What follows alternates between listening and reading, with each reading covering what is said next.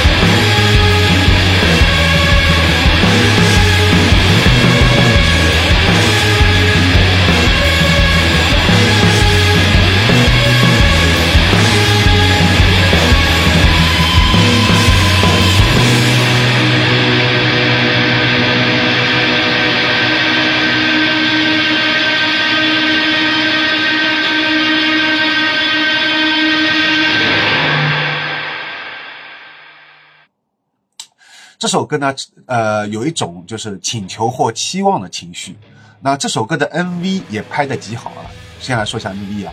那么通常在深夜和傍晚的海边拍的一些 MV 呢，都会很好看，歌曲也会很好听啊。因为晚上的大海有一种白天大海没有的感觉。这首歌的 MV 啊，给它开头就是充满这个钉鞋味道的标志性的这个镜头。什么镜头呢？就是晃动的镜头和这个摇曳的光线，无一不都不让，就是它这些东西所有手法都让人想到了什么呢？MBV 啊，我血淋淋，我血淋淋的情人节。而开头这种充满混响效果的这个吉他旋律音色，也和 MBV 如此的相似，加上中间黄昏时分的海边。在远处你能看到这个 MV 当中这个星星点点啊，那么这个时候四个成员沉醉在各自的乐器当中的这个景象都非常的动人，是吧？那么有趣的是，这个 MV 的导演叫翻场秀一嘛，也是我喜欢的另外一个乐队叫 Plenty 啊。那么关于 Plenty，大家如果有兴趣的话，也可以看我我在日本后音这个系列专栏当中以前也介绍过这个乐队啊，是我个人非常喜欢的。那么 Plenty 的呃。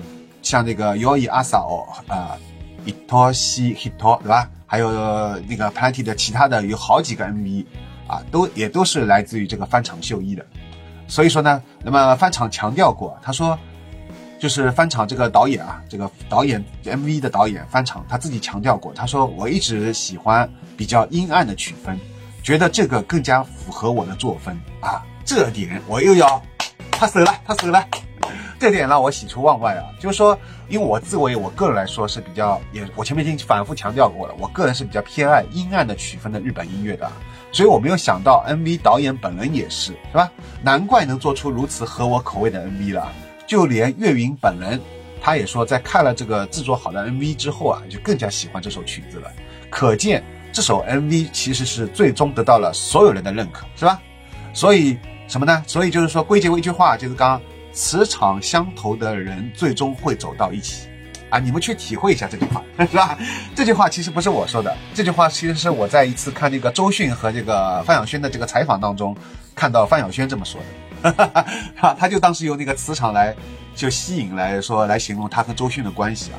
我相信现在如果说 Polly 很多人不知道，说那个范晓萱和周迅，那很多人肯定就晓得了，对吧？磕这对会磕这对 CP 是吧？哈哈。然后，所以说你们就会了解到啊。那么，关于这个阴暗比较喜喜欢这种阴暗曲风的，这里我顺带再补充几句啊。就是其实我不知道大家有没有这个体会啊。就是其实作为我自己来说，我发现我我发现啊，其实喜欢阴暗这种曲风的这种就是人来说，其实这个群体特别小啊。你去看现在所有就是比较流行的歌曲啊。或者说比较受欢迎的、受大家欢迎的这种热门的歌曲，它都是比较欢快的，是吧？比较开心的，也就前面所说的那个四拍曲嘛，是吧？四拍曲是绝绝对很难做出这种不适合做这种阴灰暗的曲风的，只有慢板的这种慢歌才比较适合这种阴暗的灰暗的曲风的。所以我觉得这可能也是 I I N F P 就是这个专用的这个喜欢的这种音乐类型吧，好吧？好，我这里就顺带扯一下。那么还有包括像除了钉鞋以外，还像后摇啊，像那个 trip hop 啊，还有像那个 emo 啊，呃，这个这个数学摇滚啊，我觉得都是比较偏向于这个 INFP 人士专门喜欢的这种音乐曲风，都是说都是比较偏向于这种阴暗的，呃，比较慢板的这种作品，是吧？啊，好，那么这里就不多说了啊。那么，此外就是说，这个 Polly 在这首 MV 下面还写了一些对自己的介绍，他用了这些词语啊，什么词语呢？焦躁、忧郁、疲惫、孤独、安堵、爽快、希望、友情啊，他用这些词语来形容。那么这首歌有着非常清秀的旋律，纤细的男声，开头和结尾的这个吉他风暴，都构成了 Polly 的这个标志性的音乐特征。我们现在看到就是这首啊，这 MV 也是这首，对吧？好，侬来听啥？追名临近。还有呢？蘑菇帝国。除了搿眼，还有啥好听的啦？日本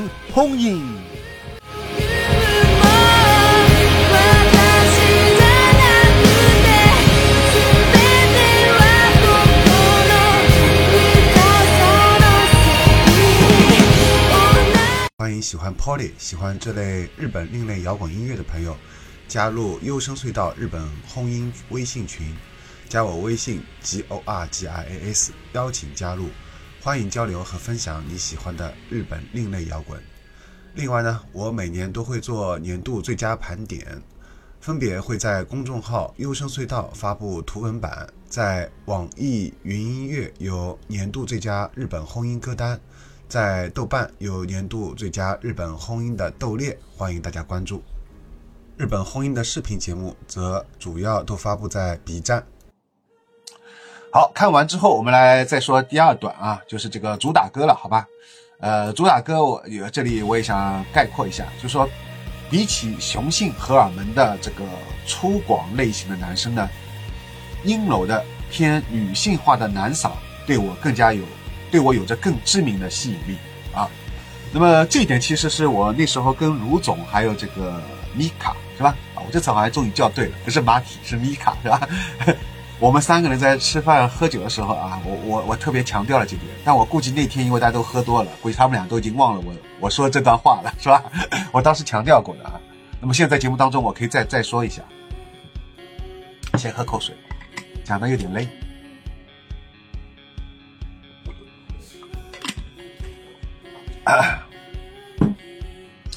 主打歌《悲伤残存》啊，就这个专辑的名字是吧？全程呢？都是使用假声来歌唱的，你们要注意啊，都是假声、假音。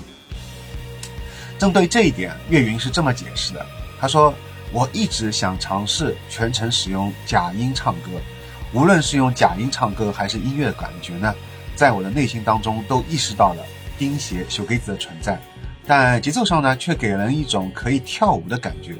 我自豪地认为这首歌成功地结合了 Polly 的专长。那么岳云的这个独特假声啊，一直是很吸引我的一个地方。我前面讲过啊，就是这个 Polly 有很多吸引我的地方，对吧？他的那个主唱这个假音也是很吸引我的地方。为此呢，我一直很好奇，就是说岳云是否专门针对这个技巧有过这个相关的胜利训练，以及他本人是怎么看待假音在这个音乐作品当中的这个作用呢？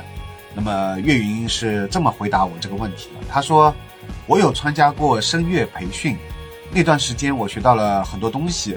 我认为假音在音乐作品当中的这个角色是人们无法根据我的声音来判断我的性别，还有通过这种办法可以表达属于我的根源音乐。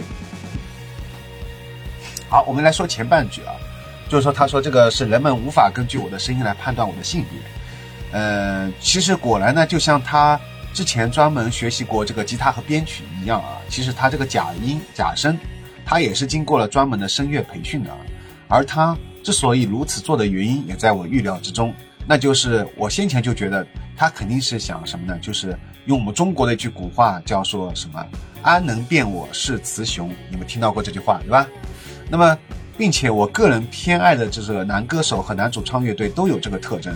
啊，就是我前面说的，对我来说，那些散发着雄性荷尔蒙的粗犷类型的男生，从来都无法吸引我，而像这类阴柔的偏女性化的男嗓，对我却有着致命的吸引力。哈哈，那么这点让我想到了，就是当下这个有一个热播的日剧，叫《周日晚上左右》啊，你们如果没有看过的，现在就可以去看了啊。我之前也做了这个日剧同好会，当中也有这个周日晚上左右，是吧？但是当时因为被那个。朝日电视台投诉了，因为我用了他的一些日剧当中的一些视频的，呃截截截了一部分啊，这个他就投诉我了，所以我后来重新把这些视频去掉了，做了一个这样一个删删节版，呃，结果那个删节版目前就有几百的播放量了，就远不如我一开始做那个有一万多的播放量那么多了，是吧？那么我还是推荐，如果大家如果没有看过，可以先看一下我那部就是做的这个目前只有虽然只有几百播放量的这个周日晚上左右这个版本，好吧？大家可以先去了解一下啊。疯狂疯狂夹带私货是吧？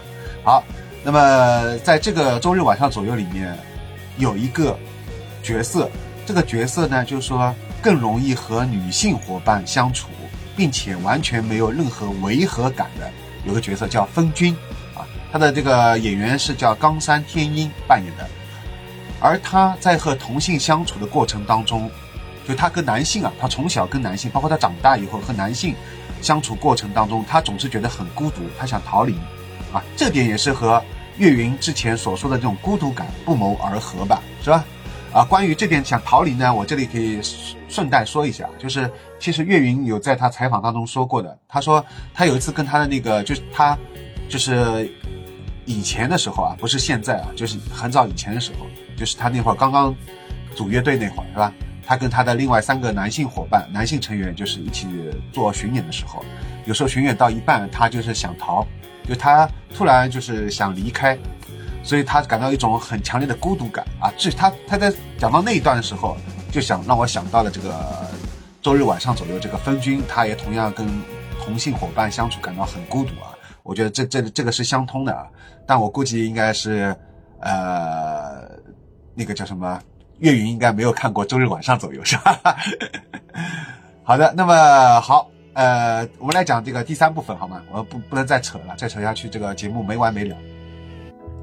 第三部分就是他前面那个岳云提到的后半后半部分，他说通过这种办法可以表达属于我的根源音乐，用假声啊。这么他说的根源音乐是什么呢？为这个问题我也采访他了。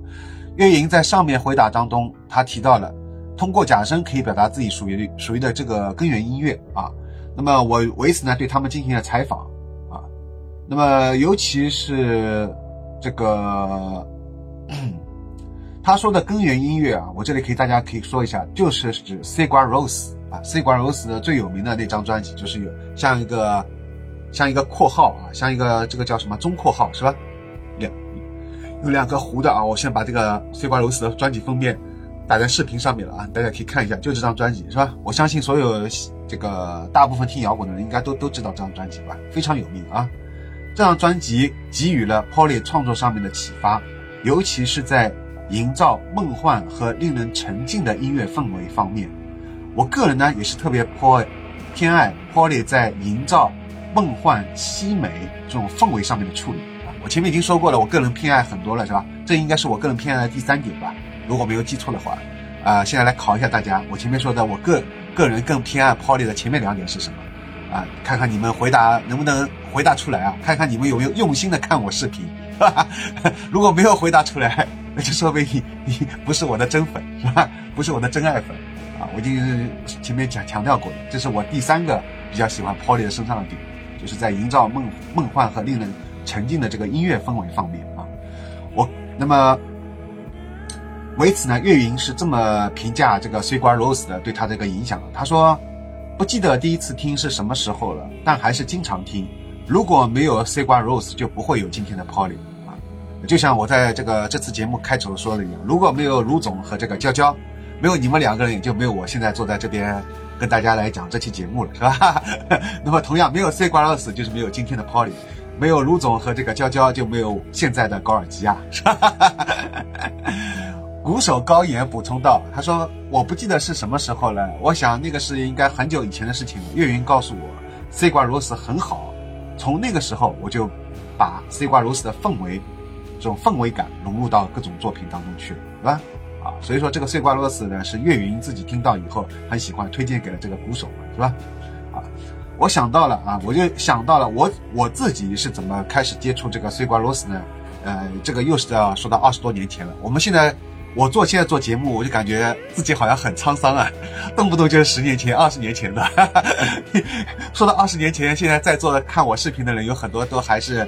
刚刚参加完高考是吧？你们才十八岁，甚至有的人还在读高一啊。对你们来说，可能都还没有达到二十二十年啊。我已经在说二十年前的事情了，是吧？那么在二十年前的时候，那会儿呢，我认识了几个也很喜欢摇滚的朋友啊。我到现在还记得他们名字，这里又要 Q 一下了，ino 啊，还有好几个我就不讲了，主要因为想重点上说一下 ino 啊。那么卢总说的，他说你每每次提到一个人要做一个 pro profile。但是我这里不能再做 profile 了，因为我节目这个否则刚到 T 两期了，对吧？我简单说一下啊，ino 的 profile 啊，ino 就是说是一个非常非常好的、非常非常大方的、非常非常善良的一个女生，女神，或者说用女神来形容也不错，因为她的外表也是非常美丽的，然后她的内心也是非常纯洁的。就我在世间很少看到有这样的女子，尤其是上海小姑娘啊，就上海的。小姑娘当中，我也很少看到这样的。所以就说我不用形容了吧，其他我就不用说了吧。卢总，卢总满意否？我就来形容。好，所以说 ino 当时也是对我有很大的帮助啊，所以他当时也是，好像这张专辑是 ino 当时掏钱送给我的，买的这张专辑啊。那么，呃，有一次在淘碟的时候啊，其中就有一个朋友，我在淘碟的时候，二十年前啊，有个朋友突然拿到一张唱片，对我说这张唱片特别好听。然后他说完以后，旁边另外一个朋友也凑过来说：“他说，哎，对的，高尔基啊。”他说他们当时还没有叫我高老师啊，因为我们平辈的，我们当时是平辈的，都是七七零后的。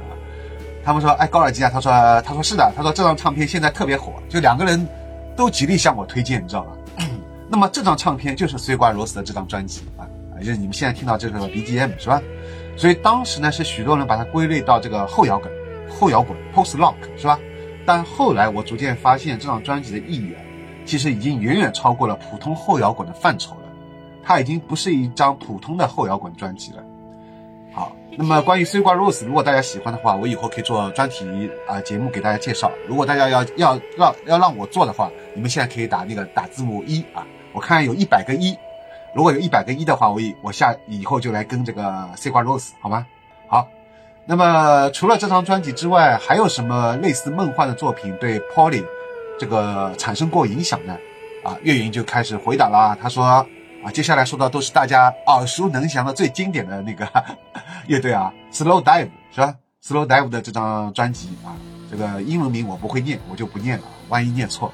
还有 Cock Cocktail Twins 啊，CT 带来的这个 Heaven or Las Vegas 啊，那这两张都是最最经典的这个。呃，梦幻流行和这个叫什么？呃，钉鞋自赏的这个代表专辑是吧？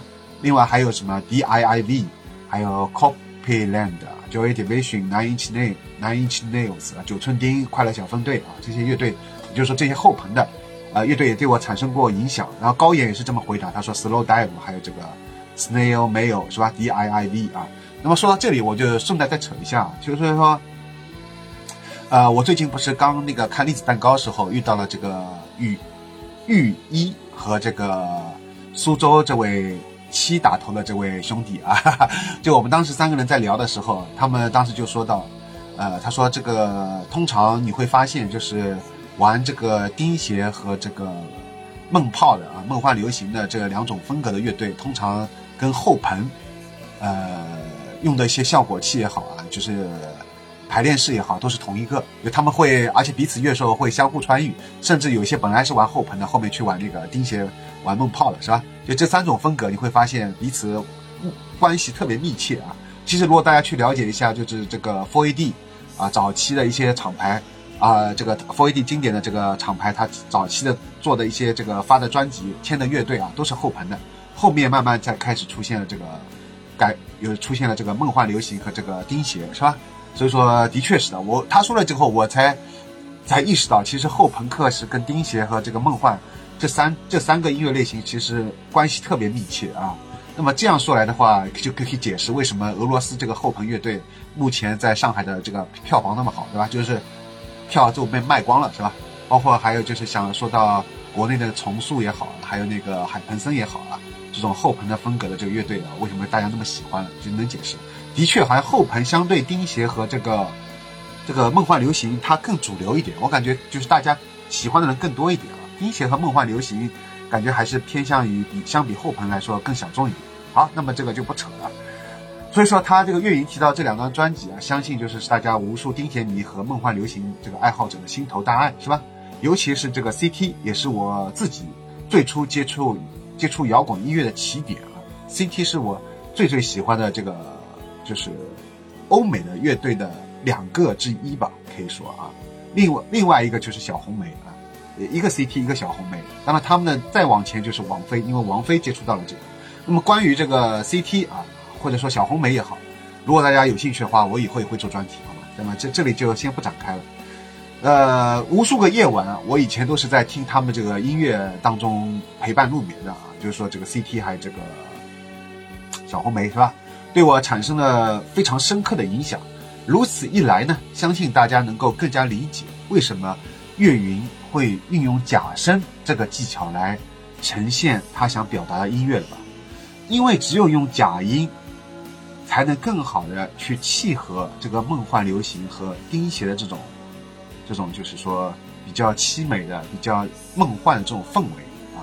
你你想，如果让一个呃那种这种怎么说？如果让那个就中国的那个唱有点像男高音的一样那个，我一下名字忘记了啊，就是那个很有名的大家都知道的那个，对吧？如果让他来唱的话，可能就不太适合，他因为声音比较粗犷嘛。但是如果你想如果换一个比较纤细类的啊，那就比较适合。所以用假音的话，就比较适合他这个音乐，是吧？你能理解，也大家也能理解为什么我如此偏爱这一类男生了吧？是吧？好。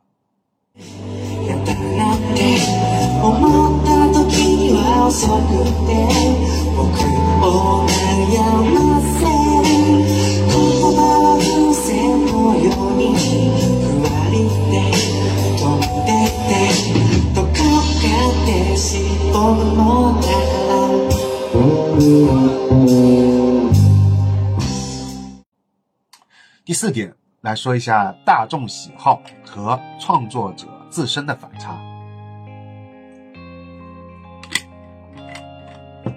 我这期节目可能要录两个小时了，再加上音乐的话，我现在光是我讲话就要录了差不多，已经已经要一个小时了。所以我在想，是不是要分成两期？但是卢总说的意思是，最好还是就变成一期。但一期的话，两个小时，我在想，哪哪亏得光了？而且是我们在那么严肃的讨论音乐的事情，是吧？不是在 吹牛逼。好，但我已经尽量，我尽我全力能把这个这次的节目能做得轻松一点了啊。嗯，关于这一点，就是说，其实就是有一首歌，它也是这张这张专辑当中的，叫《言语是气球》，库特巴哇啊，那个啊，就这首这首歌才是这张专辑当中最受大众欢迎的。喜欢的作品，你大家可以看一下网易云音乐下这首歌下面有将近三千条数量的评论，就能明白了。这点也非常有趣。所以呢，岳云也非常纳闷啊，他自己也在采访当中说到，他说：“我听到观众们经常夸奖这首歌，就是这个言语是气球。他说这首歌真的那么好吗？啊，其实这首歌我大概就是花了三十分钟就写完了啊。”那么，在采访者说出啊，就是就采访他的人啊，是另外一个人。他他说，真实的歌唱在简单的编曲下面听起来更加突出啊。这句话很重要。岳云呢，这时候就终于恍然大悟，他说道啊，哦，他说原来如此。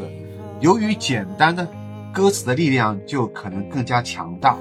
这首歌是我非常罕见的，先有歌词再有曲。啊我平时不太会有放松的时刻，但是在自己的房间里面呢，有时会有这种感觉。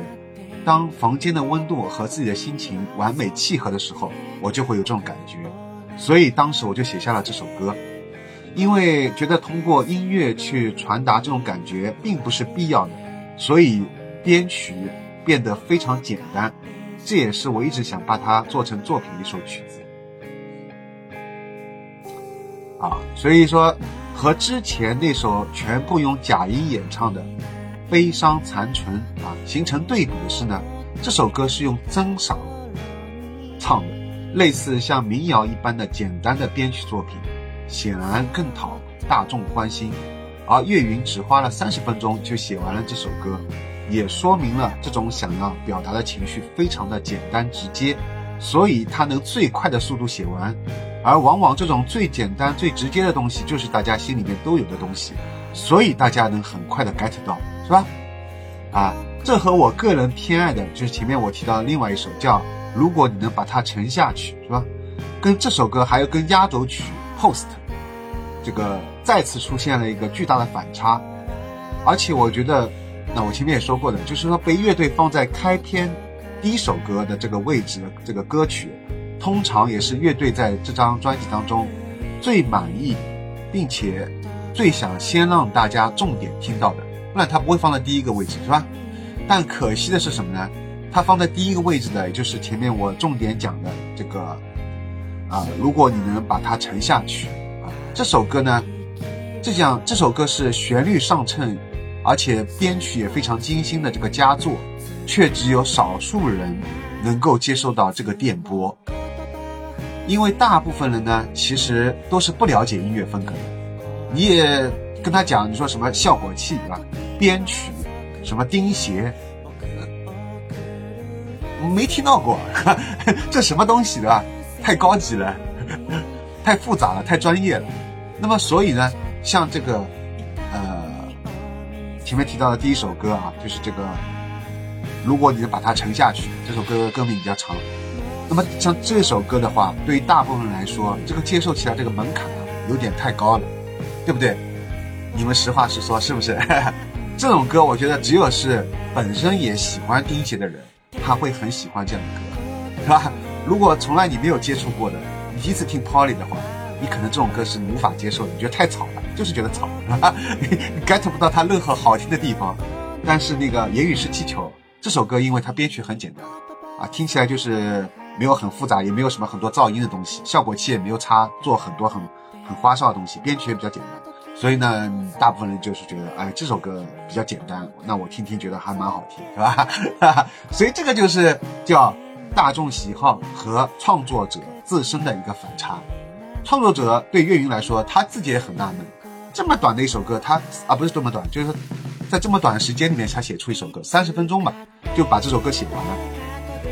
结果大家反而好评如潮，然后他自己很用心，我相信他写那个第一首歌叫《如果你把它沉下去》，我相信他绝对不是在半个小时内完成，甚至可能三个小时都不一定完成，他可能要花很多天去打磨，他花了很多时间和精力，并且把它把它放在专辑当中的第一首歌，结果反而还不如一个三十分钟写出来一首歌受大家欢迎，这是说明了啥？拿我刚跟说说明了什么？你们现在弹幕来发发表一下你们的意见，对吧？我已经不用多说了，对吧？好。关于这个话题，如果大家有兴趣的话，我以后会来做专题来讲，因为我觉得这个话题还蛮有意思的，可以专门来做一期节目来讨论啊，就是关于创作者和这个大众喜好到底怎么去求得一个平衡，是吧？有时候自己创作的很满意作品，大家不喜欢，随便乱写的，或不是说随便乱写，其实也是有感而发吧，但是很快写完的，比较简单的，他觉得这个东西是人人都可以写出来的，是吧？不是很复杂一个东西，大家很喜欢。我也是这样呀，我做了那么多期音乐节目，播放量都很惨淡。做了二十年了，兄弟们，做了年一了，好吧？其实不止二十年了，我从二零零一年做，做到现在二十二年了，二十二年的播客，写了呃五百多期的音乐播客，做了写了大概这不下两三百篇的这个音乐评论，每篇音乐评论都写了超过一千字以上，甚至有的是呃两像这个两万字，像这次节目我准备了两万两万字的稿子，是吧？很用心的做这期节目，但我觉得这期节目播放量也许不超过不了一万。当然了，在卢总的推荐下，也许能超过一万。但是如果没有卢总的这个加持的是吧？我我自己都觉得我没有信心说这期节目能超过一万，是吧？你看，但是我随便做一期什么独居，就莫名其妙就两万多了，是吧？而且那期还是我晚上睡睡不着觉做的节目，这就是反差，懂兄弟们懂了吧？你精心花精心花了很多时间去做了，花一个礼拜两个礼拜熬好好多个通宵。反复打磨，最后还配上字幕，还精心的配上画面，就像我这期节目一样。到最后还不如一个什么都不干，就这样对着镜头啪讲了一个小时，不不做任何准备，就这样对镜头讲一个小时，还不如这种东西受大家欢迎。就生活方面嘛，大家更喜欢生活方面的东西是吧？音乐这个它领域很垂直，对门槛要求很高。好，那么我就不发牢骚了啊。呃，又又的又夹带私货了。我的节目当中是其实是非常不严谨的，非常主观的，非常喜欢夹带私货的。希望大家能接受我这种风格，接受我的 style 啊，这就是我的 style。我现在衷心的明白卢总讲的 style 了。卢总老是来我面前讲 style style，我说什么是 style 了？我 style 你给我解释一下啊，原来是风格，就个人的风格，个人的特色。这个就是我的高尔基亚的个人 style。好。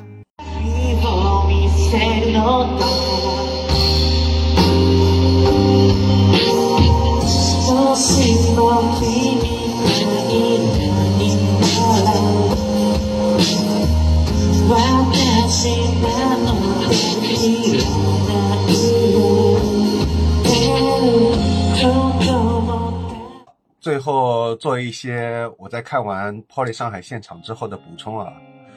Polly 上海现场的时候呢，也是表演了这个言语式气球啊。当时他突然把吉他放了下来，然后走到话筒前面。双手这个握住话筒啊，也就是这个动作呢，就深深打动了我。后来，当他深情款款的开始唱起这首歌的时候，我突然就能感受到这首歌的情绪了。呃，我也瞬间明白了，就为什么大家都那么喜欢这首歌的原因了。那么以下就是我现场拍摄的这个片段，大家可以看一下。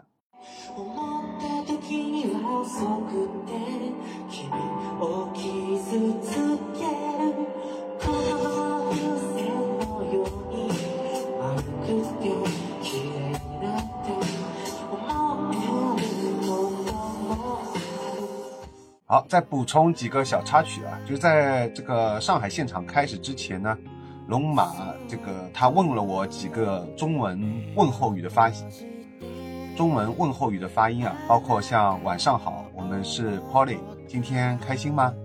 那么说了几遍之后呢，他干脆就是用手机把我说的这些录下来了，然后他不断的说啊，中文好难啊，不斯卡西对吧？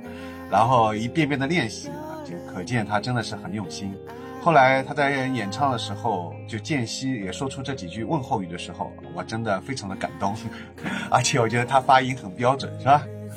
好，后来我现场买了三张他们的唱片，让他们签售啊，其中就是一张是他们最新的这张《Heavenly Heavenly》，这张在签售的时候呢，龙龙马他有问我是否要直接签在这个封面上面，我当时想也没有想，我就说还是签在里面吧。后来我发现啊，果然因为里面是那个。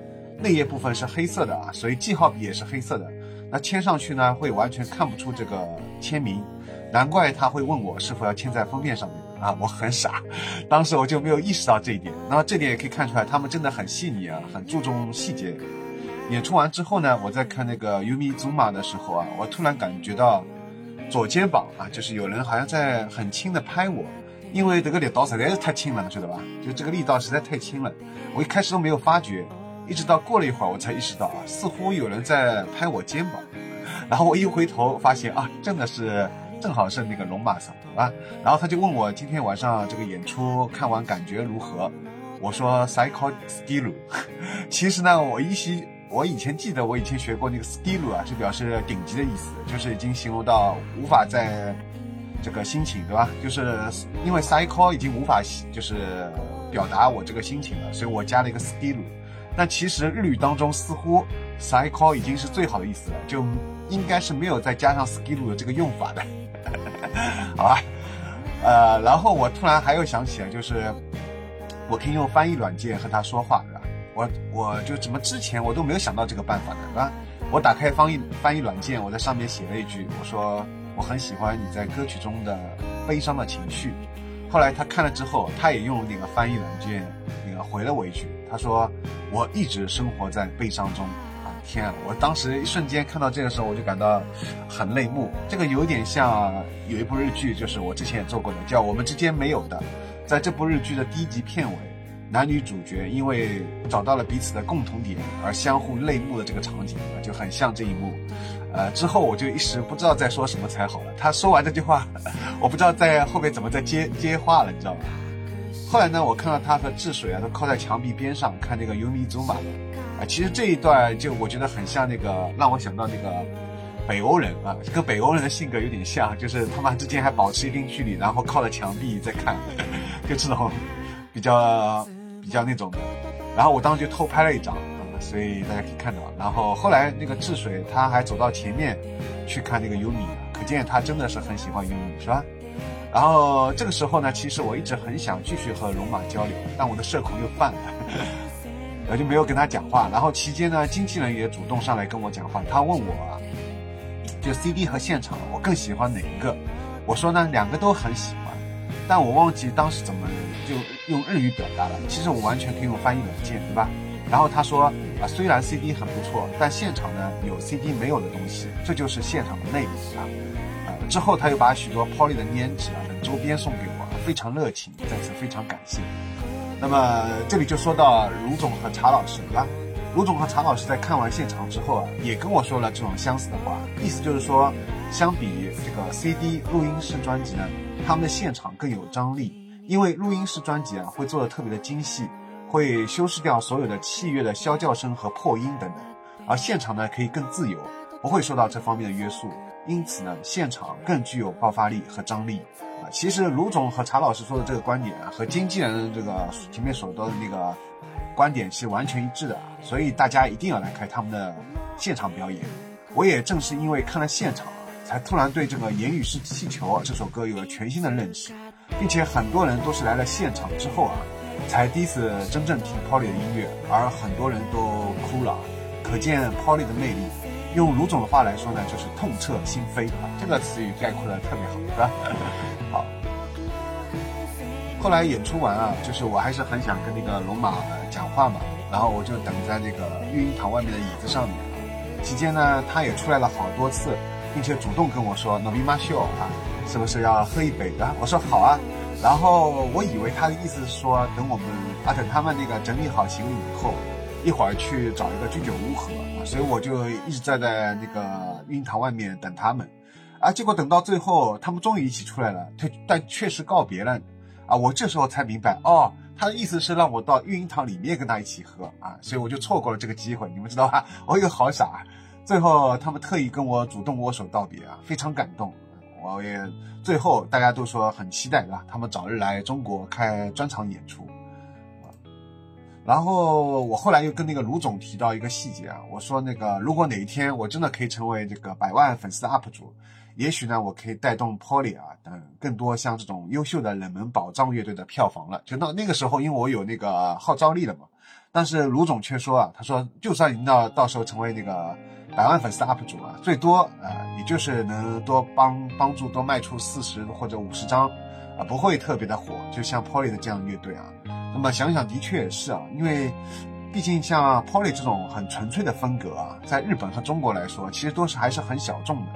但我还是很期待 Polly 这样的乐队，总有一天，啊，每次演出的这个预售票都可以被秒光售罄，好吧？好，那么本期节目就到此结束了。下期节目呢，我们来继续聊 Polly 啊，将介绍他们的第一张全长专辑《Clean Clean Clean》，以及日本续琴系残响轰音的含义。好，下期节目再见，拜拜。中国、中国に初めてポーリーは来たんですけど、まあ、ファーストタイム。あすごく中国のことが大好きになりました。大好きです。